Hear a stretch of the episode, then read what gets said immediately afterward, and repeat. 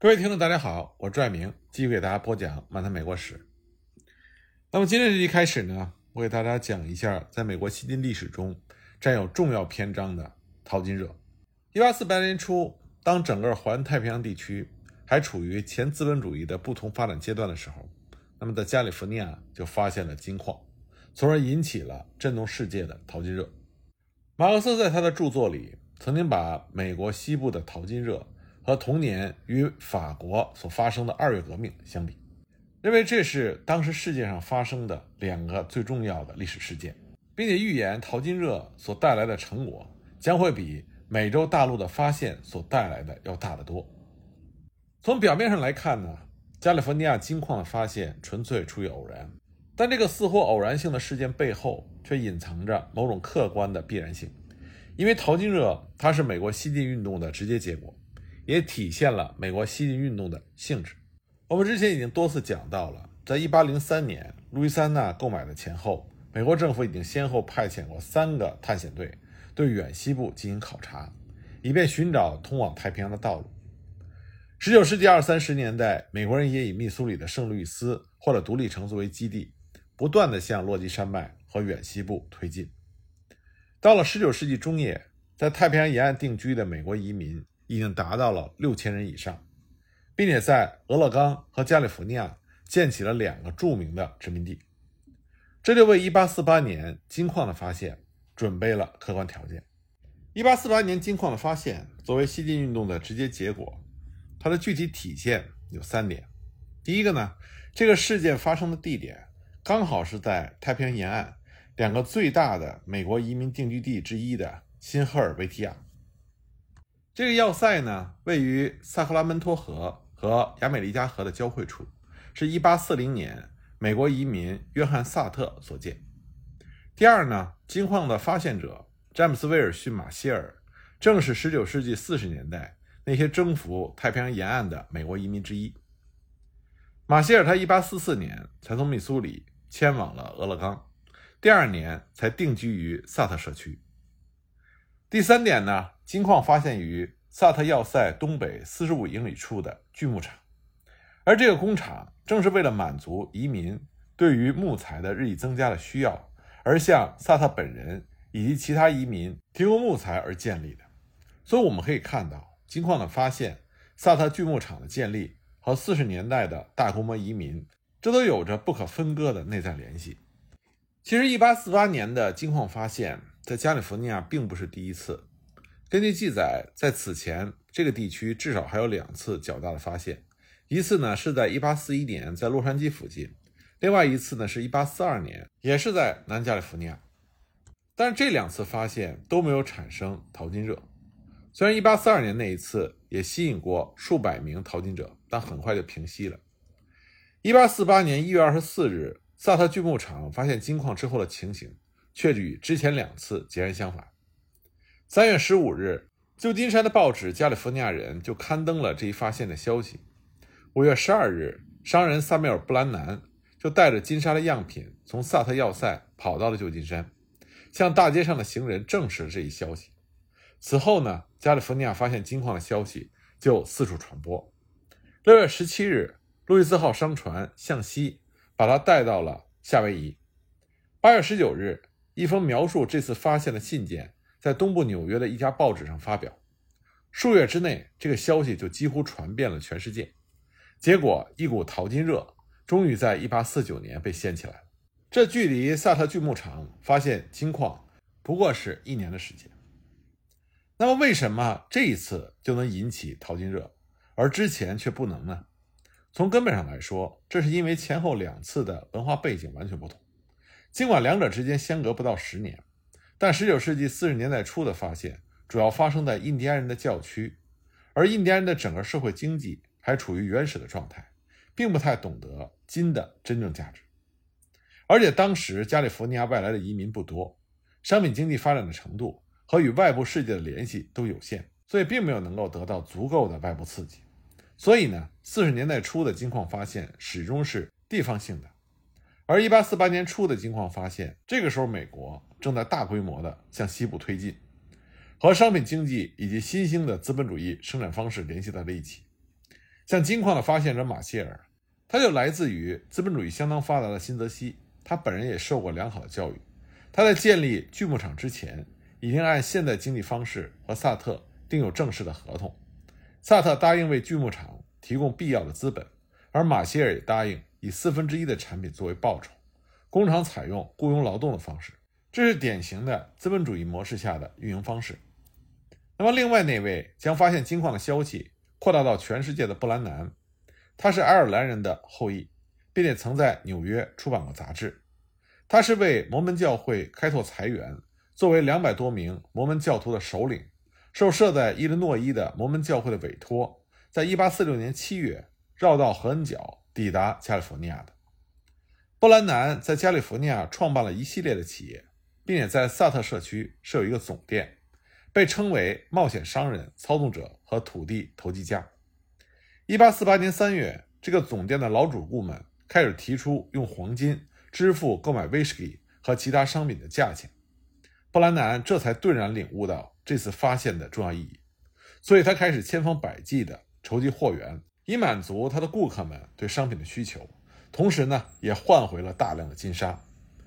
这一切都说明加利福尼亚淘金热的兴起一开始就受到了市场经济的刺激。当然，加利福尼亚的淘金热兴起还受到了美国政府的直接推动。当时美国刚刚打完美墨战争，准备正式兼并加利福尼亚。这场为了实现天命论作为目的的战争，在当时整个美国的朝野都引起了极大的震动，各种势力之间不无争议。而金沙的样品在六月二十日带到蒙特雷的时候，美国驻加利福尼亚总督梅森和他的官员亲自进行了测定，然后专门给当时的美国总统波尔克写了一份有关这一发现的最详细的报告。报告认为，挖完从萨克拉门托到圣若昆河地区的金矿，足以支付几百倍以上墨西哥战争的费用。波尔克对这个报告如获至宝。他立刻就在1848年12月5日致国会的咨文中正式予以公布，为他在获得墨西哥割让中的政策而辩护。在此之前，虽然总督的报告早于当年9月就由人送到了华盛顿，报纸上也就此事进行过许多讨论，但当时东部仍然很少有人准备前往加利福尼亚，因为人们对此半信半疑。但是当总统的咨文一经发表，立刻就在1849年的东部掀起了淘金热。成千上万的人涌向加利福尼亚，这就不能不说是政府推动的结果。淘金热首先引起的就是人口的急剧变动，受其影响最早的就是旧金山。当金矿发现的消息被布兰南证实之后，旧金山几乎所有的企业都停业了，海员把船舶抛在了旧金山湾，士兵离开了他们的营房，仆人离开了他们的主人，都涌向金矿的发现地。结果，正如1848年6月1日，美国驻该地海军代理人拉金写给国务卿布加兰的报告中所说的那样，旧金山一半的房子都空了。两家报纸因为缺乏排字工人和订户而被迫停刊，就连美国海军的安妮塔号也只剩下了六名水手。接着受到淘金热疯狂冲击和影响的，就是加利福尼亚北部的俄勒冈和南部的墨西哥。在俄勒冈，仅1848年夏天就有三千人抛下了尚未收割的谷物，前往加利福尼亚，几乎占该地区成年男子的一半。与此同时呢，1848年大约有四千名墨西哥人抵达了加利福尼亚，他们多数是乘船经海路在洛杉矶或者是旧金山登岸的。当年8月17日，加利福尼亚总督梅森在另外一份报告中说，由于男人都到矿区去了。沿途的工厂闲置在那里，麦田任由牛马去啃食，栋栋房屋空无人烟，土地也变得荒芜。如果说1848年受其冲击的主要还是太平洋沿岸的话，那么当真正的淘金热在1849年到来的时候，几乎全世界都感到了它的影响。按照估计，1849年初，加利福尼亚大约仅有2万六千人，这里并不包括印第安人。那么到了年底，猛增到了十一万五千人，其中外国移民约占两万人，分别来自墨西哥、英国、德意志、法兰西、西班牙，少部分来自于南美洲和夏威夷。那么，在外国人中占最大多数的人是中国人。那个时候，加利福尼亚城镇几乎变成了国际性的城镇，旧金山成为了世界上发展最快的城市。1848年3月，旧金山只有812人；1849年初的时候，已经接近5000人；到了1850年，就直接膨胀到了2万五千人。当然，1849年进入加利福尼亚的移民，绝大多数还是来自于美国东部，估计呢大约有8万人，占该年加利福尼亚总人口的五分之四。他们进入加利福尼亚的路线有三条：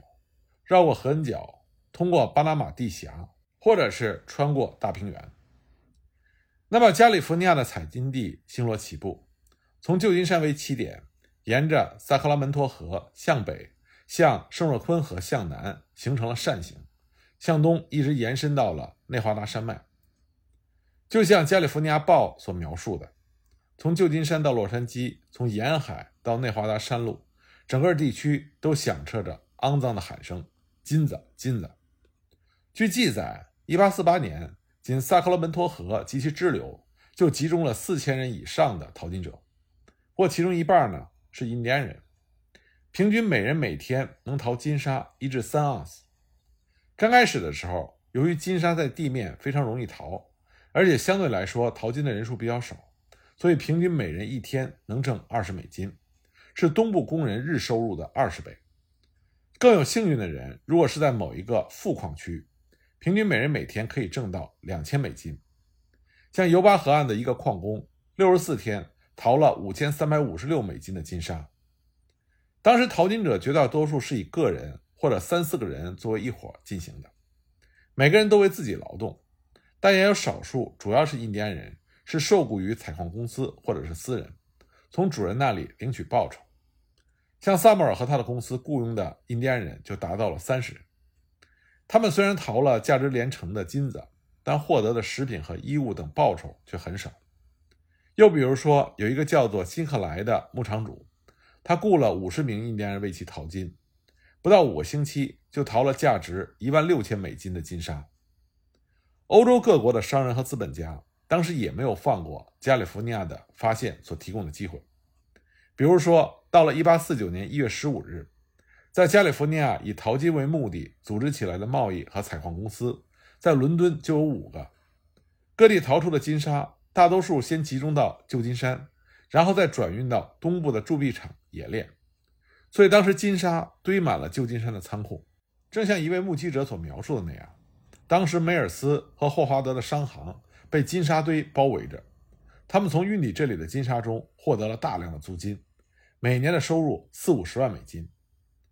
布兰南的库房从1848年5月1日到7月10日就获得了3万六千美金的金沙。随着淘金热所引起的当地人口的急剧增长，那么对于衣食住行等方面的供应也突然紧张了起来，一时之间物价飞涨。比如说，一个面包在大西洋沿岸只卖四五美分。而在旧金山，则要卖到五十到七十五美分。肯塔基产的威士忌酒，在加利福尼亚涨到了一夸特三十美金。在淘金热的中心萨克拉门托，一把刀卖到三十美金，一床被子四十美金，一双靴子一百美金，一磅钉子一百九十二美金，一头牛五百美金。旅馆的住宿费一个月是一千美金，甚至一粒药也要十美金。至于说房基地在旧金山更是高的惊人，原先一块只要十五美金的地皮，在淘金热高潮的时候要卖到八千美金。当然，造成物价飞涨的原因是多方面的，人口过多、东西奇缺、运费太贵，这些都是主要原因。但是呢，物价飞涨从一个侧面也反映了这次淘金热的规模以及对加利福尼亚市场的影响。一八四八年开始的淘金热持续了好几年，到了一八五三年。才达到它的顶点。根据有关材料的统计，加利福尼亚金子的产值由1848年的500万美金增加到了1853年的6500万美金，它使得美国成为当时世界上最大的产金国。1851年到1855年，美国的产金量几乎占到了全世界的45%。1848年到1851年，美国的金币铸造量增加了20倍。1848年到1854年。美国批发商品的价格指数从八十四点七提高到了一百零二点五，这些都直接或者间接的和黄金的产量有关系。更为重要的是，由于大量硬币的存在，使得美国有可能通过国际价格的调节，通过出口黄金，为大量从欧洲进口剩余物资，比如说当时美国修筑铁路急需的铁或者铁轨，提供了必要的货币资金。关于淘金热在美国历史上的意义，在美国的史学界一直是一个充满争议的问题。有的人不仅否定它在美国历史发展中的重大作用，也否定它在加利福尼亚历史发展中的重大作用。比如说，沃尔顿·比恩和詹姆斯·罗尔斯就认为，从根本上来说，加利福尼亚的发展和金子没有关系。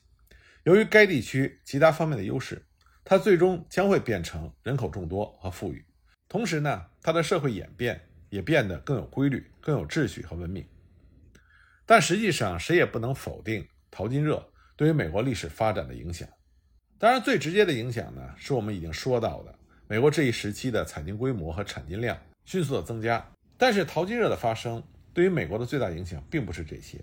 而是一个迅速发展的远西部在美国的崛起。黄金的产量终归是有限的，正像一位美国历史学家所指出的，在淘金热开始之后的一百年内。加利福尼亚产金的总值不过是二十亿美金，还不足加利福尼亚州一九六零年一年的农产值。但是呢，一八四八年金矿发现之后，在加利福尼亚形成的以采矿业为主、带动其他各业发展的经济架构，却对加利福尼亚以及整个美国远西部的开发产生了深远的影响。因为这种特殊的经济架构，就打破了传统社会那种先农业后工业的正常发展秩序。一起步就在其中注入了一种商品经济的因素，并且对于加快农业、工业和交通运输业的发展提出了自己的要求。否则，迅速兴起的采矿业就很难维持和发展下去。所以说，这种经济结构在其形成的过程中，本身就已经包含着进一步发展的巨大活力。就像一位美国历史学家所说的那样，采矿业这是西部定居的重要因素。它有助于西部贸易中心的创立，广大交通运输网的完成，和为农产品提供了市场。